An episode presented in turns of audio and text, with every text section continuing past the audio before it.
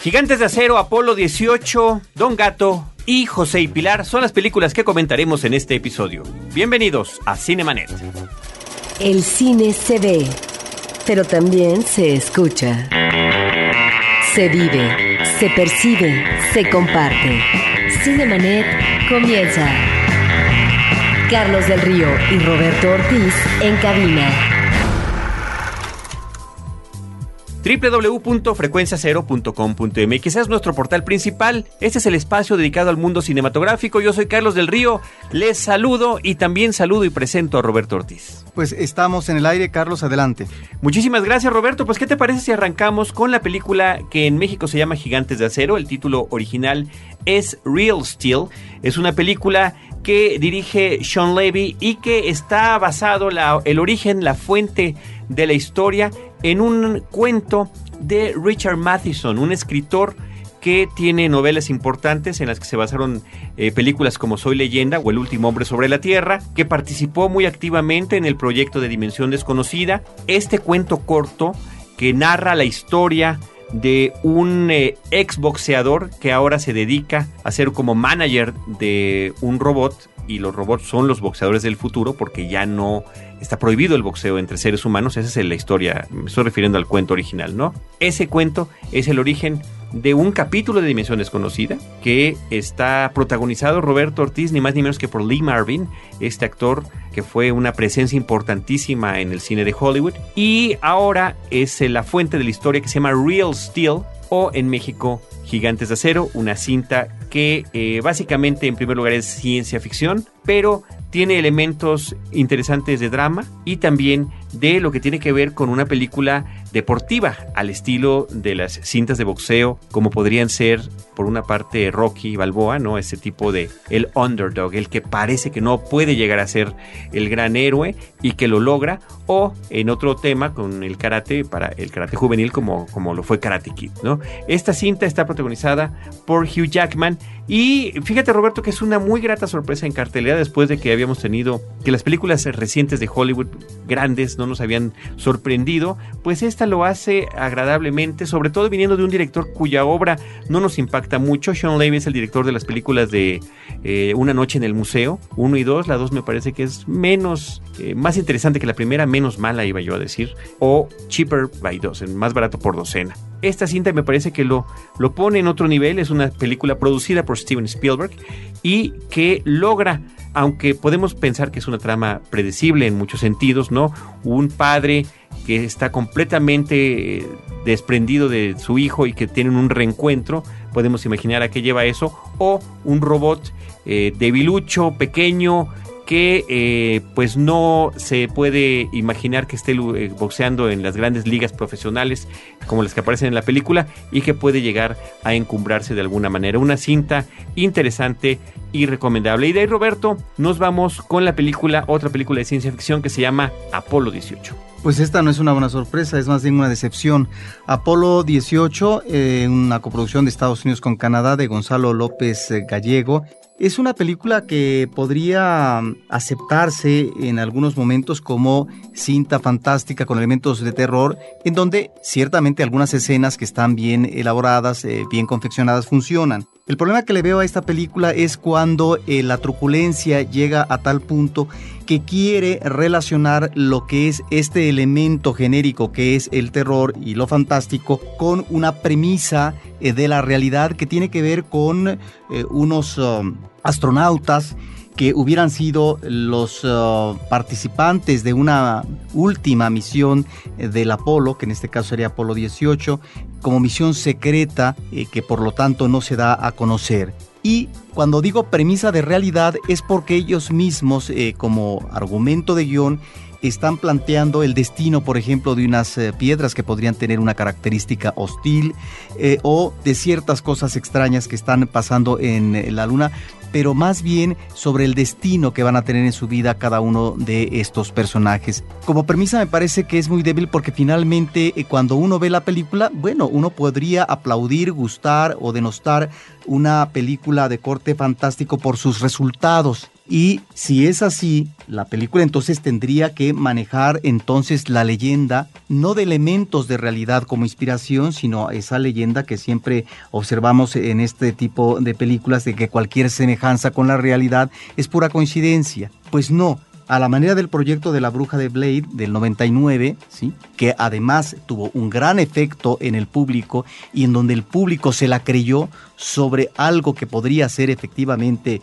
elementos o de realidad, bueno, pareciera que es la misma forma como Apolo 18 está manejando eh, esta situación de los astronautas y ahí me parece que estamos ante una premisa que no se sostiene y que la película se puede evaluar por lo otro, por la eficacia o no que tiene de sus escenas de corte de terror. Pero cuando tú vas viendo la forma como desarrollan la historia, pues llega a momentos realmente eh, ridículos, eh, de carcajada loca, porque hay realmente en un momento dado que se llega al absurdo, ¿sí? Y cuando digo el absurdo es cuando de repente tú ves un astronauta que aterriza en la luna a través de... Aluniza. Bueno, es aluniza, digo, es un aterrizaje, pero efectivamente en el caso de la luna se manejó o se ha manejado este término y después ante una situación dificultosa, la posibilidad de regresar en otra nave, pero de procedencia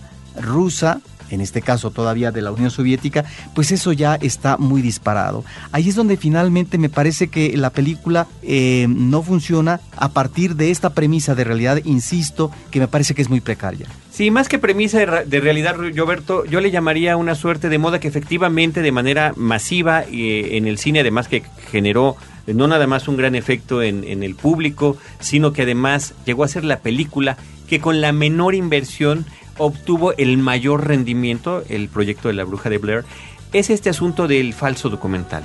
Como si estuvieran los personajes protagonistas de la película realizando una especie de documental y lo que registran en sus cámaras portátiles y demás es lo que nosotros vemos en escena.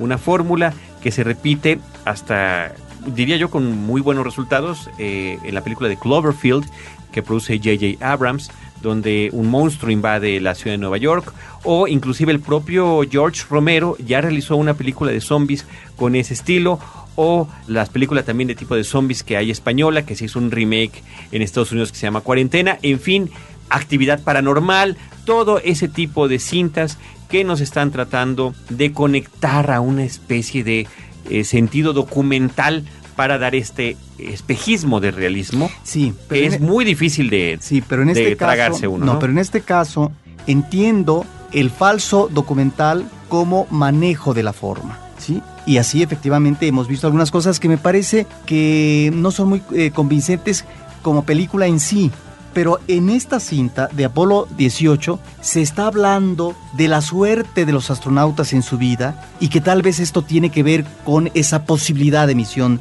secreta a través de un viaje de nueva cuenta a la Luna. Y luego se presentan unas piedras de la Luna, que pueden tener un carácter hostil y que se menciona la suerte de esas piedras ya en la Tierra, de las piedras que llegaron a través de los diferentes viajes de la misión Apolo y que a lo mejor esas piedras podrían contener no solamente un misterio, sino una situación muy difícil eh, para cualquier habitante del planeta Tierra. Bueno, ahí yo entiendo la forma de falso documental, pero cuando te quiere integrar elementos de la realidad y especular a partir de ahora, es cuando finalmente el guion miente, creo que es a propósito, y es cuando se toma al espectador como si fuera un estúpido y no tuviera eh, una mínima información histórica finalmente si partimos de una ficción, tú te crees estos elementos de ficción porque finalmente te sumerges a partir de la emoción.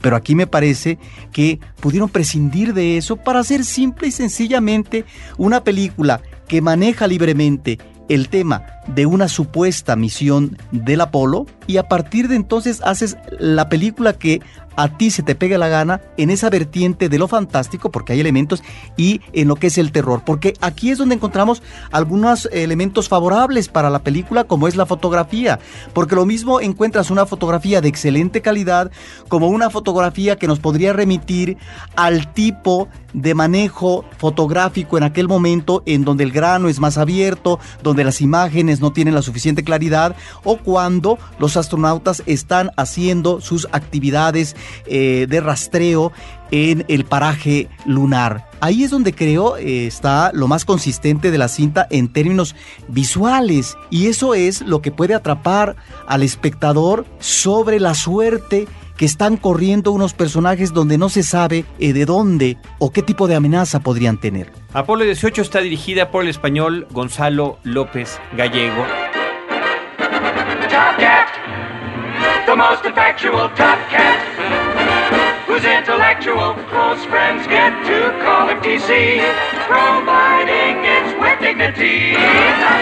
Ahora nos vamos a, a, platicar y esto hay que agradecerle al, a la gente que nos hace el favor de escucharnos, a los podescuchas de Cinemanet que estuvieron insistiendo con preguntas a través de la página del correo electrónico, del Twitter, del Facebook, que qué opinábamos de Don Gato, que qué nos había parecido Don Gato, que por qué no habíamos mencionado Don Gato en nuestros últimos podcasts de cartelera. Y bueno, pues eh, gracias a esa insistencia vamos a, a platicar sobre esa película, pero si nos lo permiten antes, yo creo que es importante hacer el referente de lo que significa Don Gato para el público mexicano, inclusive la, la, experiencia personal que tenemos muchos, en mi caso, me parece que el tuyo no es, no es así, Robert, no creo que es un programa que no te gustaba originalmente, llegaste a ver uno, no recientemente para este episodio, algunos episodios más de la serie, pero yo sí tengo gratísimos recuerdos de un público que quizás estábamos cautivo, eh, no necesariamente cautivados, que es distinto, cautivos porque eh, quizás en la infancia o temprana adolescencia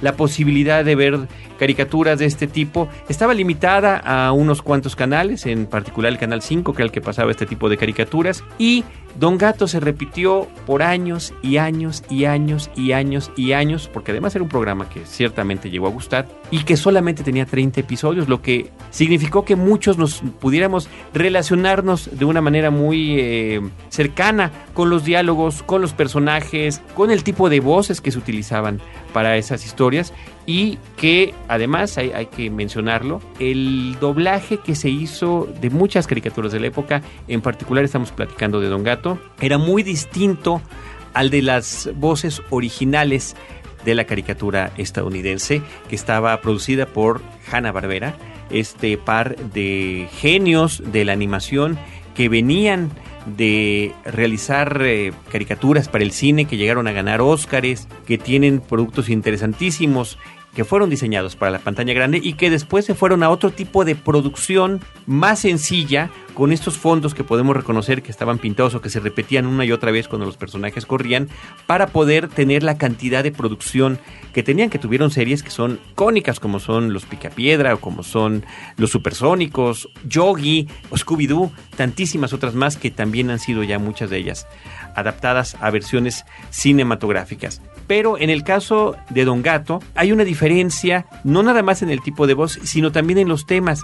Está este asunto en el que a la hora del doblaje se tropicalizó, como se le llama hoy en día. Eh, se dieron un montón de referencias muy propias de México como lo es tan solo que uno de los personajes sea yucateco, que es el caso de Cucho, que originalmente se llama Chuchu, o el caso de Benito Bodoque, que tiene una voz gruesa, prácticamente de adulto en la versión original. Hey TC, you gonna come down to the boat and see me off? Benny, it seems you awakened me with some ridiculous story about you going to Hawaii. That's right, TC. I am. Then I wasn't dreaming. You're really going to the island of tropical beauty, swaying palms and maidens. Um, what time did you say the boat leaves? This afternoon at one. This afternoon? Well, gee, that doesn't give us too much time to get the clan together. The clan? Certainly, we're all going. No kidding. Me too? Of course, Benny, of course. Gee, you're all heart, TC. Y que en un toque de genialidad se le da una voz de niño. Oye, don Gato, ¿no vendrás hoy al muelle a despedirme? Benito, creo que me despertaste con una historia fantástica de que te ibas a Hawái. No es fantasía, es la verdad. Entonces no fue un sueño. Piensa refugiarte en la isla de suaves vientos tropicales, serena belleza y además hawaianas. ¿A qué hora sale tu barco? A la una pm. ¿A la una? Pues no nos queda mucho tiempo para juntar a la pandilla. ¿Pandilla? Claro, iremos todos. ¿De veras? ¿También yo iré? Por supuesto, si tú quieres. Ay, qué buen amigo eres, don Gato.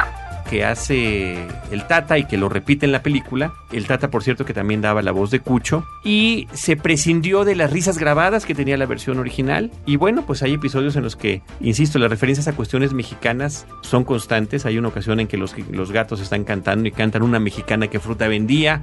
O cuando están platicando sobre las posibilidades de que un caballo pueda correr en el derby, le dicen a Don Gato es que, es, es que ahí únicamente pueden entrar los caballos pura sangre. ¿Y qué crees que tiene este en las venas? ¿Atole? ¿No? Ese tipo de respuestas ingeniosas, simpáticas, rápidas, un manejo del idioma español que me parece que es sensacional, un juego de palabras constante que tenía la serie que hizo que nos pudiéramos identificar o que pudiéramos querer a un personaje que es a todas luces políticamente incorrecto.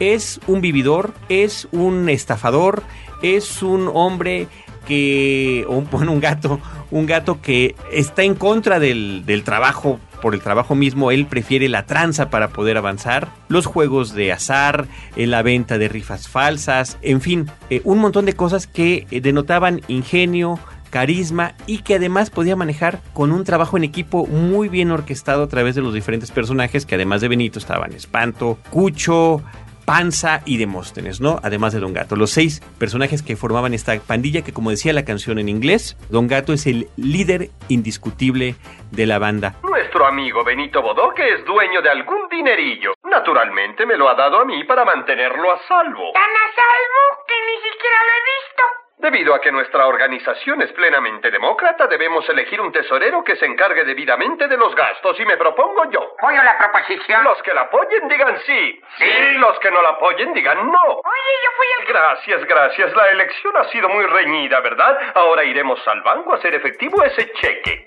Otro acierto, inclusive tan sencillo como el nombre en español. Top Cat es como el gato, el gato mayor, el gato de más arriba, ¿no? El de más alto rango. Inclusive en versiones en inglés se tuvo que cambiar el título. Para el Reino Unido se le sustituyó el Top Cat por Boss Cat, como el gato jefe, porque había en aquel entonces, estamos hablando de los 60 una comida para gatos muy famosa en el Reino Unido con la que no querían relacionar al programa. Entonces el título era Boss Cat para entonces, aunque dentro de la caricatura seguía siendo Top Cat o TC, que era como le llamaban a él simplemente por sus siglas. Aquí es Don Gato, ¿no? Lo cual le brinda también como que un- una levantadita a su ego. No es, no es el señor gato, no es el gato, es Don Gato, ¿no? Bueno, un montón de cosas que desafortunadamente, Roberto, no encontramos en una versión cinematográfica, que es muy lamentable, porque se hizo un esfuerzo que parece toda una proeza digna de registrarse en los anales de la historia del cine, que cuál es que un personaje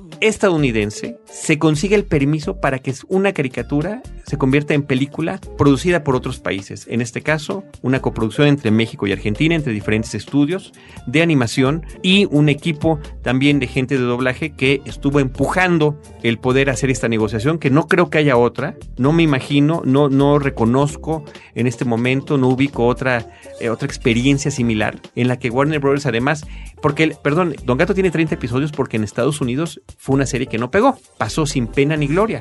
Y fue a través de las repeticiones en México y Latinoamérica que el, el personaje se volvió pues de culto, aunque mucha gente no le quiera reconocer ese estatus.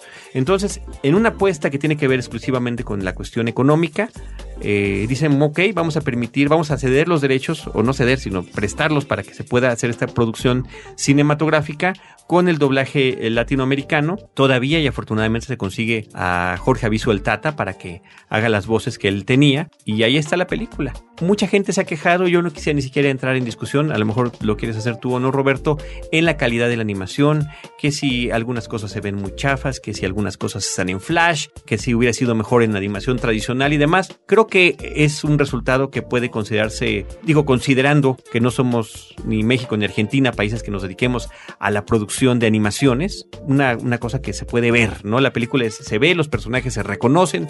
El problema es la historia.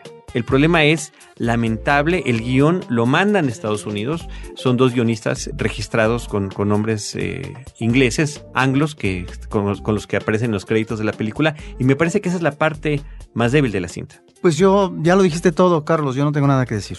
Los caballos están en el arrancadero. En un instante se disputarán el gran premio de un millón de dólares. ¿Están listos? ¿Suena el disparo? ¡Arranquen!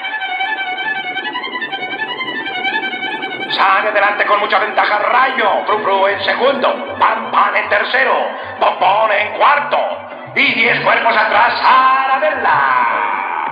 ¡Ay, olvidé la campana! Ahora correrá fuerte.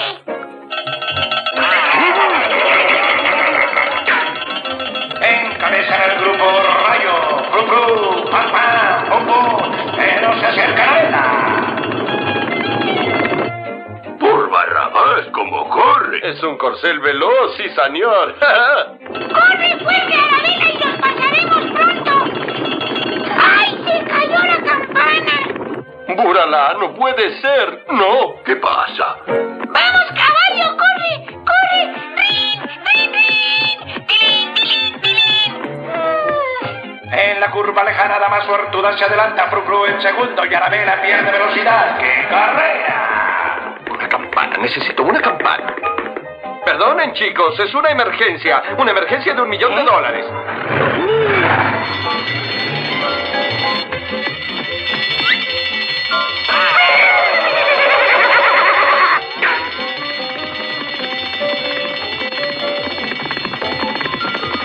Benito. Corre, corre, corre. La más suertuda parece una flecha, mantiene su puesto. Fru Fru en segundo, pero Arabella empieza a moverse. Y entran a la recta final. Fru Fru, pum pum, pam pam. Y aquí viene Arabella. Y ya cerca de la meta se establece un duelo, un duelo mortal, amigos. Rayo Arabella, Arabella Rayo. No aflojes, Benito, que el premio es nuestro. Y a unos cuantos metros de la meta sigue el duelo mortal entre Arabella y Rayo. Rayo y Arabella, cuello con cuello, será un final de foto. ¡De foto, amigos! ¡De foto! Millón de dólares en nuestras manos y se detiene a que le tomen su foto. Y por fin triunfa Rayo. Pero pido un aplauso para el gran caballo árabe, Arabella. ¡Qué caballo! Cinemanet está de intermedio. Regresamos en un instante. En la historia, un viaje a través de los diferentes personajes, momentos y lugares que han marcado el rumbo de este mundo. Sin olvidar las narraciones literarias y la música que han dejado huella. La historia nunca fue tan amena y divertida. Un podcast de frecuencia cero, Digital Media Network. Ahora, diseñar y hospedar su página web será cosa de niños. En tan solo cinco pasos, hágalo usted mismo sin ser un experto en Internet. Ingrese a suempresa.com y active ahora mismo su plan. Suempresa.com, líder de web hosting en México. Cinemanet. Ah, otra vez esa música. Ya podía Matute dejar por la paz ese disco. No es el disco de Matute, es el barrendero que está tocando mi violín. Barrendero, pero si yo le dije que tocara su escoba. ¡Barrendero!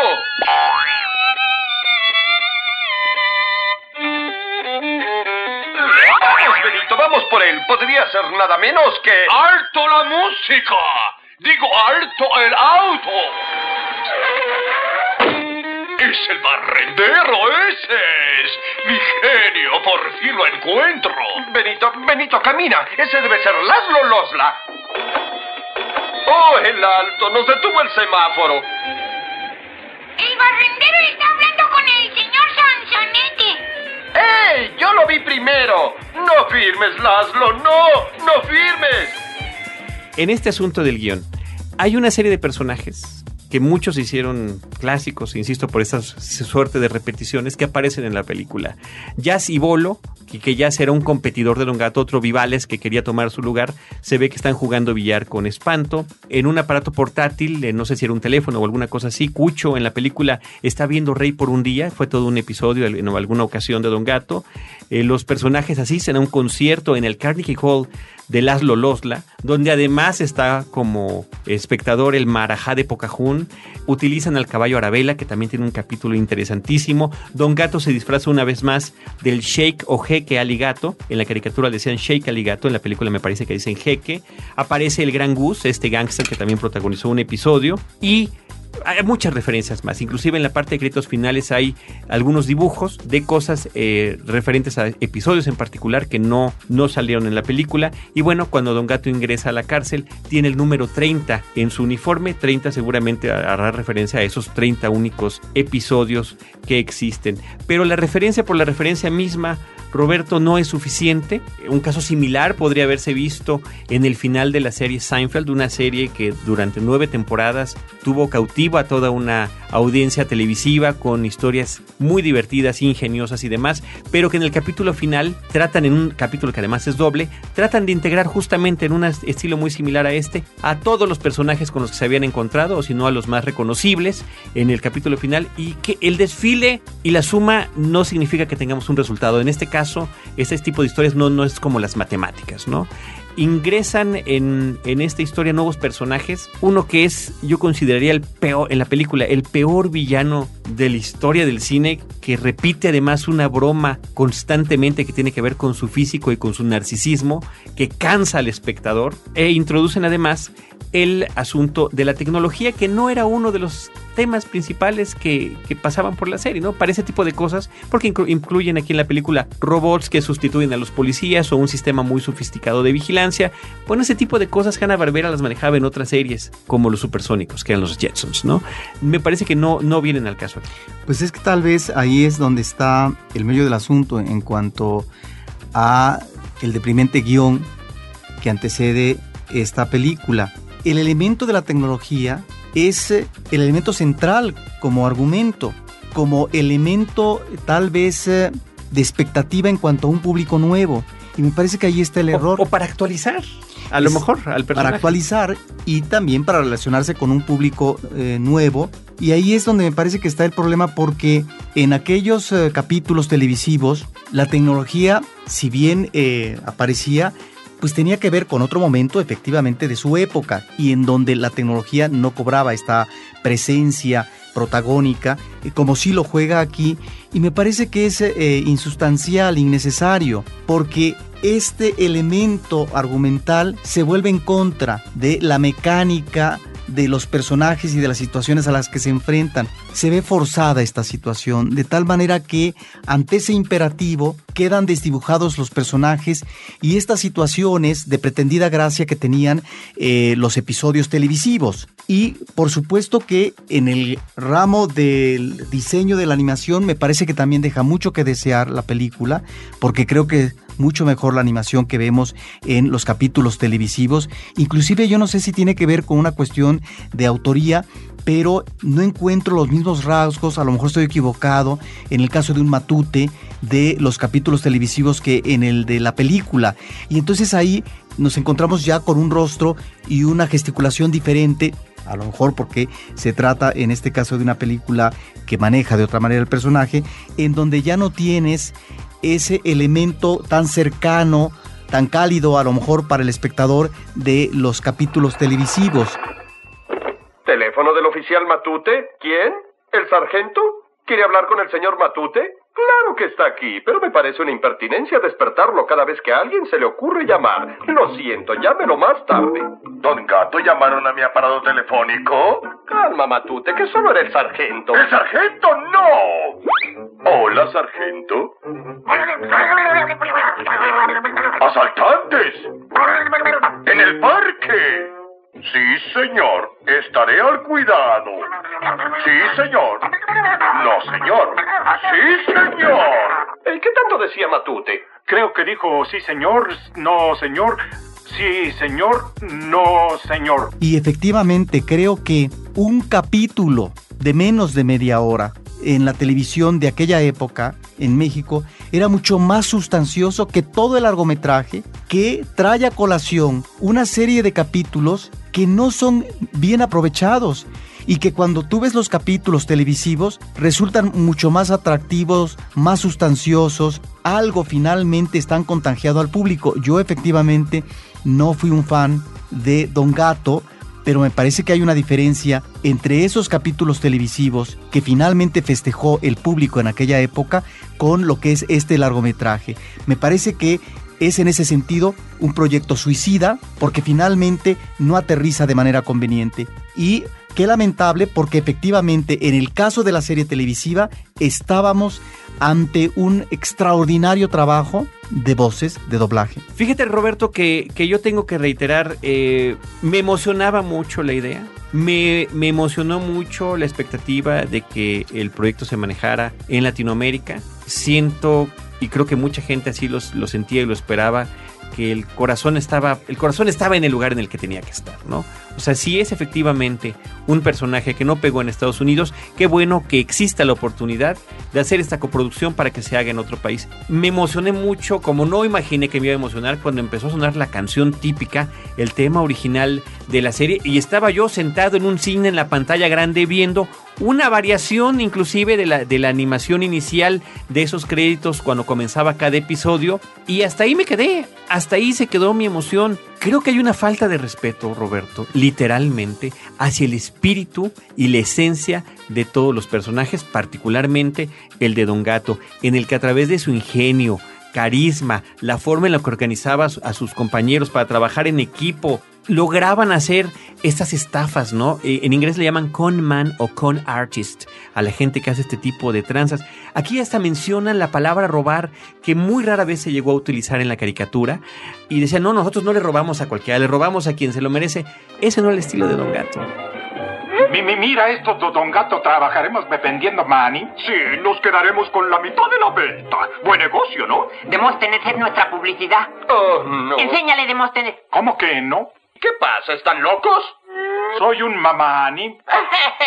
sí, eres un mani. Un maniático. Vamos a ver, perderán su tiempo trabajando cuando podrían ganar lo que quisieran en los negocios. Nos pa- pareció una buena idea para ganar un par de dólares. Un par de dólares, un par de dólares. Nunca aprenderán. Nunca podrán ganar mucho dinero simplemente trabajando. Me, me apena que haya llegado a suceder ese- esta forma en la que lo retrataron en la pantalla grande. No sé si uno de los elementos eh, de atracción en aquel momento fue que estábamos ante una pandilla de animales, en este caso de gatos, que convivían con los seres humanos, que finalmente son los que conformaban la sociedad, pero alternaban, que era algo interesante, alternaban como el tú a tú. Totalmente. En términos de relaciones, como las relaciones humanas que se dan en sociedad, en este caso en un ámbito capitalino, pero era una banda de gatos que uno podría considerar de condición perdedora, así como en el thriller se maneja eh, muchas veces este personaje del perdedor, que por mucho esfuerzo que maneje en la vida y en sus proyectos,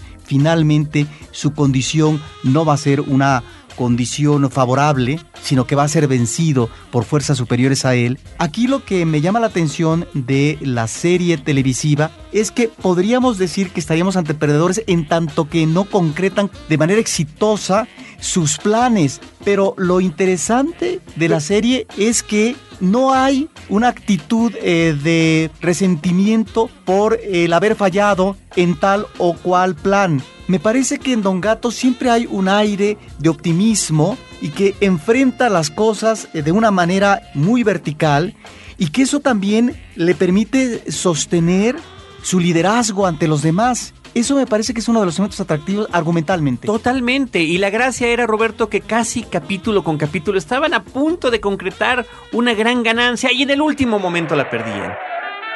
Hola, don Gato. Vaya, si es Matute. Pasé por aquí solo para despedirme de ustedes, muchachos. ¿Por qué? ¿A dónde vas?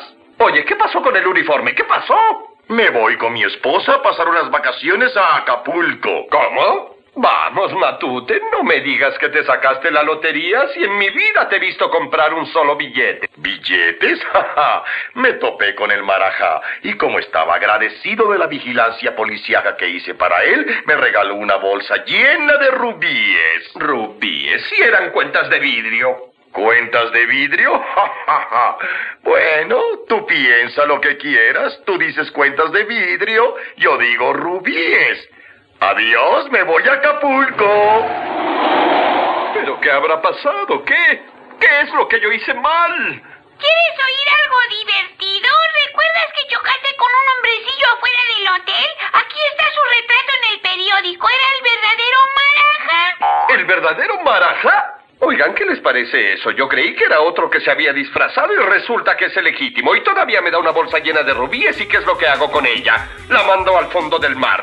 Que si tiraron los diamantes porque pensaron que eran cuentas de vidrio, que si el caballo se detuvo justo antes de llegar a la, a la cuenta final, que si el portafolio que encontraron lleno de billetes eran billetes falsos, en fin, que si el, el, cheque que les habían dado por un millón de dólares lo había hecho pedacitos porque pensaba que era un cheque por 25 centavos, una y otra vez fallaban, pero también tenían episodios donde podían ayudar a un niño que estaba extraviado, a un pequeño bebé que habían abandonado en una canasta, o a un oso hormiguero que andaba perdido, o que pensando que podrían pasar una serie de vacaciones en la Florida, se inscribían al programa eh, de Cabo Cañaveral para ir al espacio, en fin.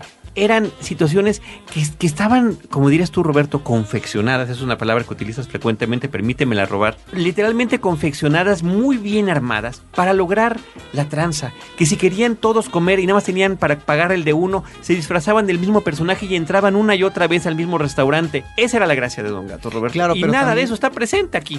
pero también eh, que eran personajes humanizados y que eso impedía en esta condición de tranza de articular un proyecto que finalmente estaría en el orden de la delincuencia, de lo ilegal, no adquirieran el rango de vileza humana. Jamás, jamás. Eso no sucedía. Jamás. Y eso es Jamás. lo que yo creo los hacía también asequibles al público y que finalmente el público los cobijara de una manera grandiosa porque realmente tuvo su público y todavía en la actualidad encuentras que efectivamente esos capítulos son de culto y hay un magnífico recuerdo por parte de los espectadores de aquella época, que yo espero que otras generaciones lo hayan visto. Señorita, Ya voy, doctor. queda usted en buenas manos.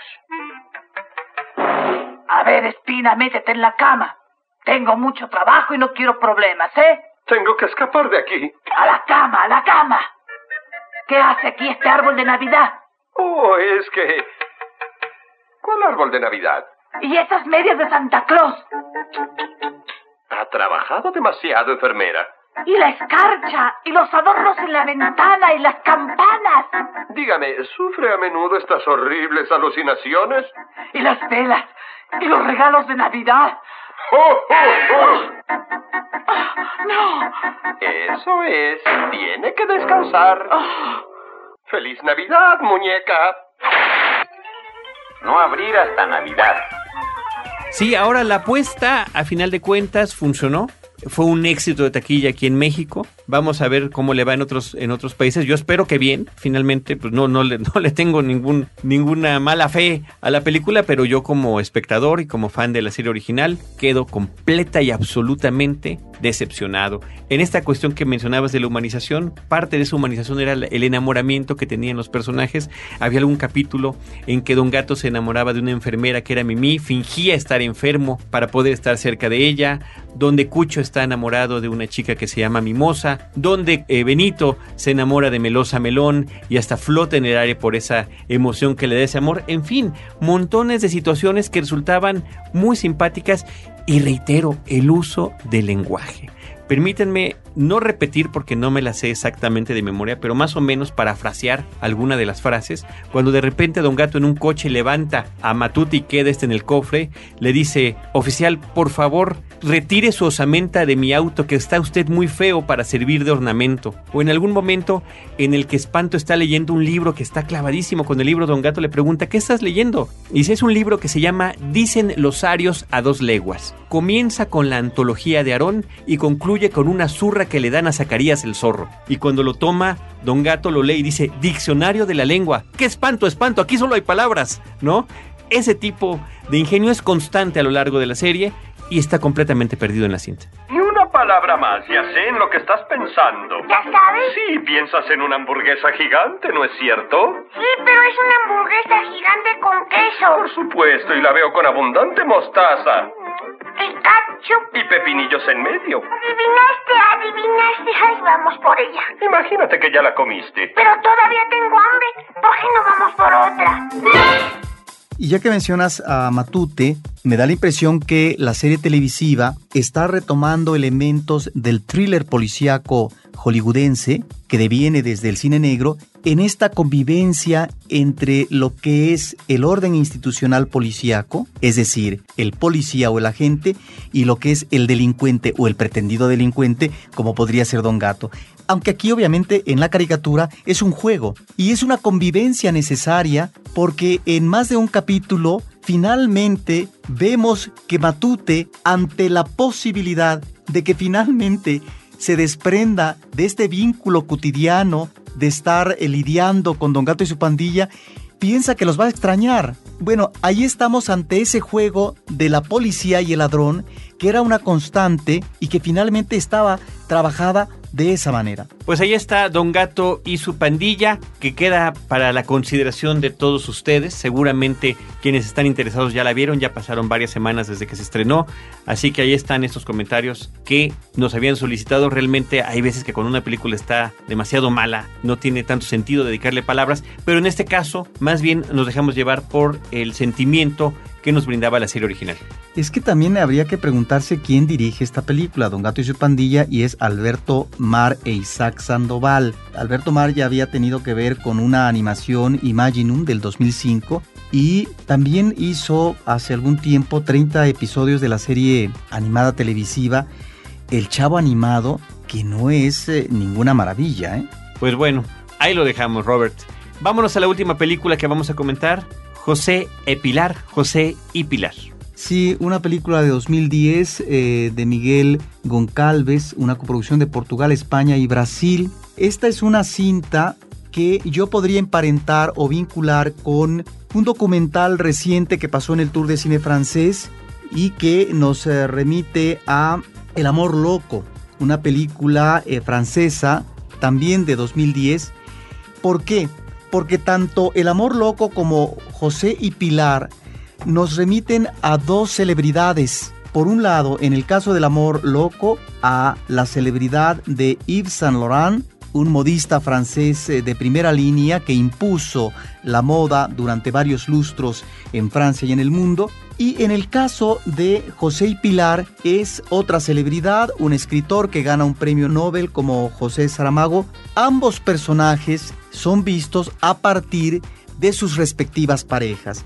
En el caso de Yves Saint Laurent, de su pareja de casi 50 años, Pierre Berger, aún en vida, y en el caso de José y Pilar, de su esposa Pilar, que él conoce José Saramago cuando tiene 60 años. ¿Por qué ligo una película con la otra? Porque en ambas cintas si bien es cierto que en el caso del amor loco, Yves Saint ya ha muerto y en el caso de José y Pilar, Saramago todavía estaba vivo mientras estaba haciendo el documental, aquí cobran una presencia protagónica de primer plano estas figuras que están al lado de la celebridad. En el caso del modista, Pierre Berger, que pareciera que el documental se hace para que él se reivindique, porque él que siempre estuvo en la sombra, tiene una película donde él habla de Yves Saint Laurent, pero también habla de él a partir de la subasta que se va a hacer de la obra de arte que ellos compraron durante varios años y que obviamente invirtieron muchos millones. En el caso de José y Pilar, es el, el acompañamiento que hace Pilar a toda una serie de viajes en los últimos años, a José Saramago, sobre todo cuando gana el premio Nobel, entonces lo invitan a México, a la Feria del Libro eh, Universitario, bueno, a la Feria del Libro en Guadalajara, pero lo mismo en Brasil, en fin, diferentes partes del mundo.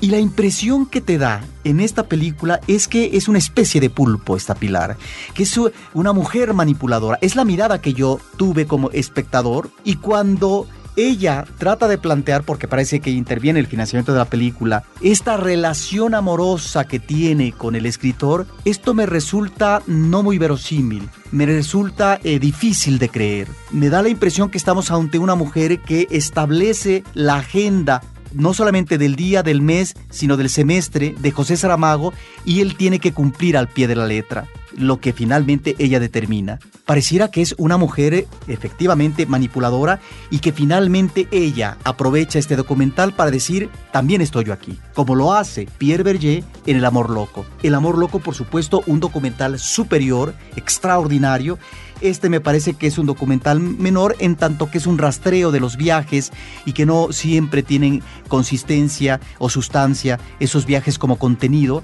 pero esa es la impresión que tengo y que finalmente, bueno, en ambos documentales de estreno reciente en la Ciudad de México y que en el caso del del Tour de Cine francés seguramente llegará, bueno, porque sí, por el circuito de provincia a muchas ciudades eh, del país, que estamos efectivamente ante estos documentales de quienes están al lado de la celebridad y que a través de las imágenes quieren cobrar y de hecho cobran una presencia protagónica determinante. En el caso de José Saramago, yo no sé si decir fulminante, porque después de tantos viajes, él entra en una crisis de enfermedad que queda hospitalizado por tres semanas o más y el hombre que está tal vez al borde de la muerte, escuchamos, vemos a Pilar decir, bueno, esto es gravísimo, no se puede permitir en una próxima ocasión, si hay un atentado a la salud de José, pues que, que siga el mismo ritmo, etcétera. Y bueno, el hombre se recupera milagrosamente, con una energía impresionante. Tú pensabas que se iba a recuperar y si se recuperaba iba Ahí a iba ser a quedar, ¿no? como un viejito, pero realmente casi ya eh, un fósil. Pues no, el hombre se recupera con una vitalidad, con una energía eh, de cuerpo, mental, etcétera. Y lo que vemos a continuación es nuevamente los viajes uno tras otro, uno tras otro. Ahora, que finalmente haya sido también parte eh, del devenir por José Saramago, que en un momento dice, la muerte cada vez está más cercana a mí y que a lo mejor él compartía este interés de visitar todos estos lugares, algunos a lo mejor no los había visto en su vida y que era la única oportunidad de hacerlo, bueno, posiblemente esta etapa final de su vida se lo permitía, pero de que nosotros como espectadores veamos este rostro que pareciera si no tiránico, sí un personaje que está determinando, doblegando al escritor, me parece que hay una lectura ahí que no es que sea la lectura definitiva, repito, es mi lectura, pero me parece que es interesante esa posibilidad que vemos de acercarnos a las imágenes, Carlos. José y Pilar es una película dirigida por José Goncalves Méndez y es la última cinta que comentamos, querido Roberto, en este episodio. José y Pilar, Gigantes de Acero, Don Gato y Apolo 18 son las cintas que comentamos en este episodio de Cinemanet. Queremos recordarle a todo mundo nuestras redes sociales, facebook.com diagonal cinemanet, arroba cinemanet en Twitter, cinemanet 1 en YouTube y recordarles que también nos pueden escuchar a través de iTunes. Quienes lo estén haciendo, les quisiéramos pedir el favor, si les parece bien, de que dejaran algún comentario positivo o negativo de lo que opinan de este podcast, porque ciertamente a partir de que se abrió la tienda de iTunes en México, pues existe la posibilidad también de vertir opiniones sobre el trabajo que este equipo está realizando. Este equipo en el que nuestros productores son Abel Cobos y Paulina Villavicencio. Desde los micrófonos Roberto Ortiz y un servidor Carlos del Río les agradecemos que nos hayan acompañado y los esperamos en nuestro próximo programa con cine, cine y más cine.